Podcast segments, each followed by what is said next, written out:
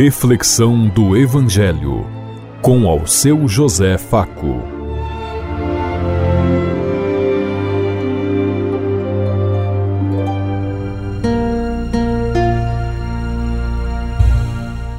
Paz e bem a todos os ouvintes da Rádio Construtiva e todas as emissoras em sintonia conosco e o povo que nos ouve. Queremos levar até você uma mensagem de amor através da palavra de Jesus Cristo Hoje no Evangelho de Marcos, capítulo 3, versículo 31 a 35. Terça-feira, 23 de janeiro de 2024. Que a graça e a paz de Deus Pai, Deus Filho, Deus Espírito Santo vos ilumine nesse dia e seja uma boa notícia para todos.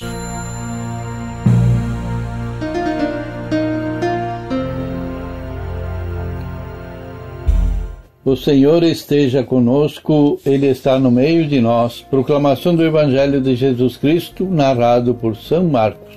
Glória a vós, Senhor. Naquele tempo chegaram a mãe de Jesus e seus irmãos. Eles ficaram do lado de fora e mandaram chamá-lo.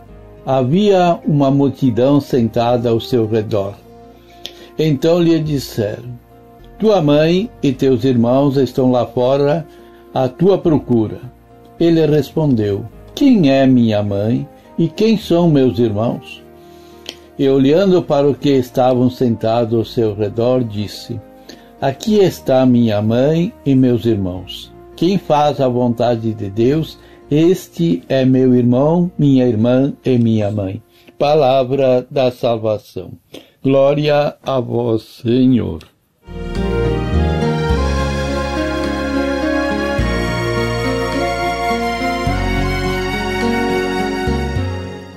Aproveitando a reflexão do Frei Luiz, vamos meditar o Evangelho de hoje. Nós, cristãos católicos, veneramos Maria porque o anjo a saudou como a cheia de graça. Isabela proclamou bendita entre as mulheres por ser a mãe do Salvador.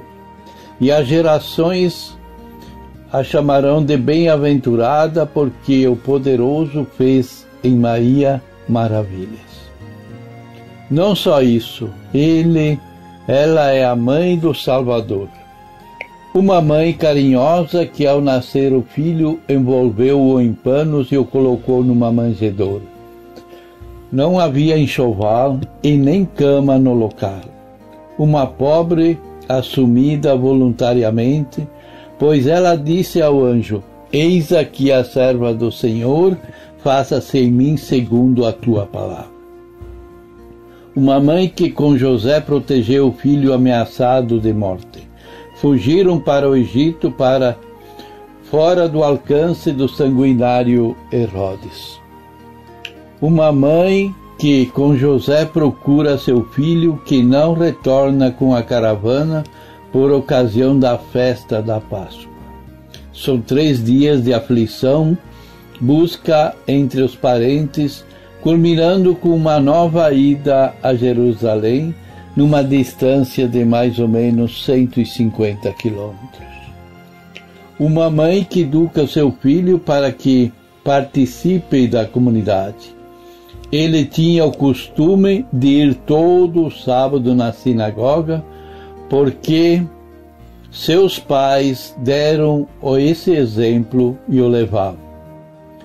Se vemos Jesus em constante oração de noite, sozinho nas montanhas, é porque aprendeu com a sua família, com seu pai e com sua mãe.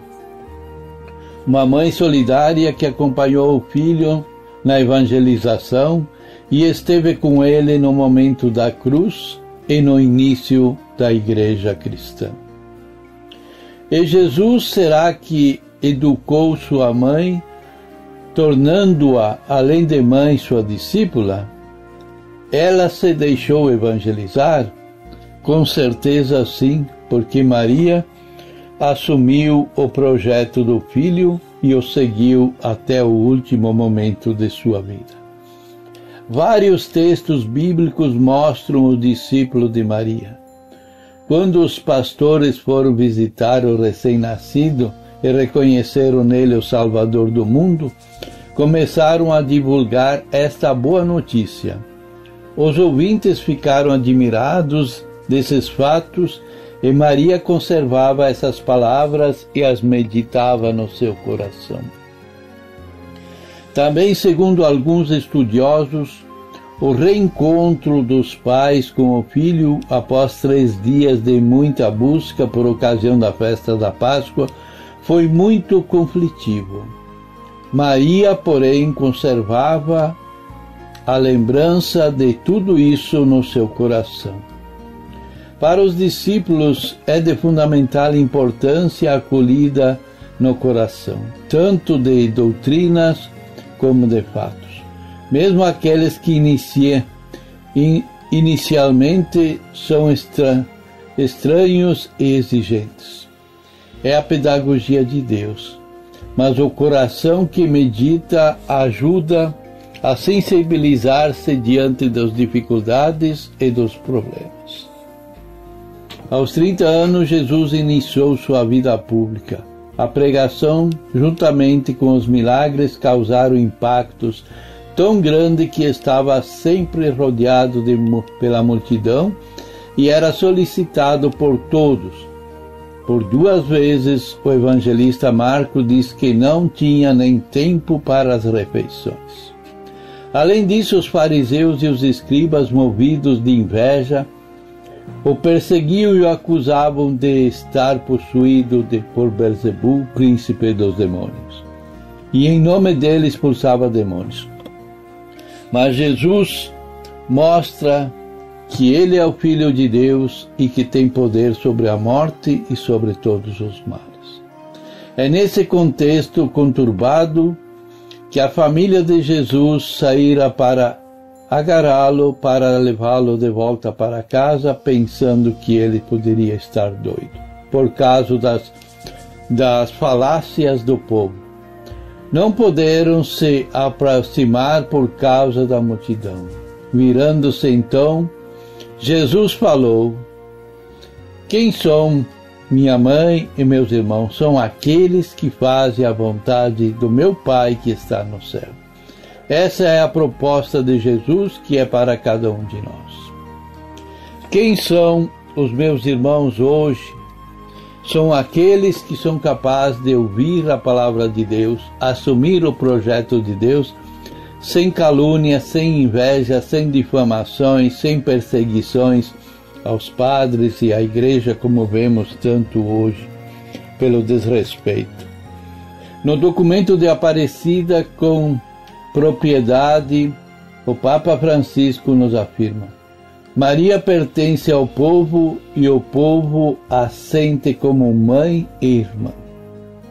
Bento XVI disse aos prelados e, consequentemente, para cada um de nós: permaneçamos na escola de Maria, porque quem está na escola de Maria é bondoso, é acolhedor, é paciente, é defensor da vida. Pensemos em tudo isso enquanto eu lhes digo. Até amanhã, se Deus quiser. Amém.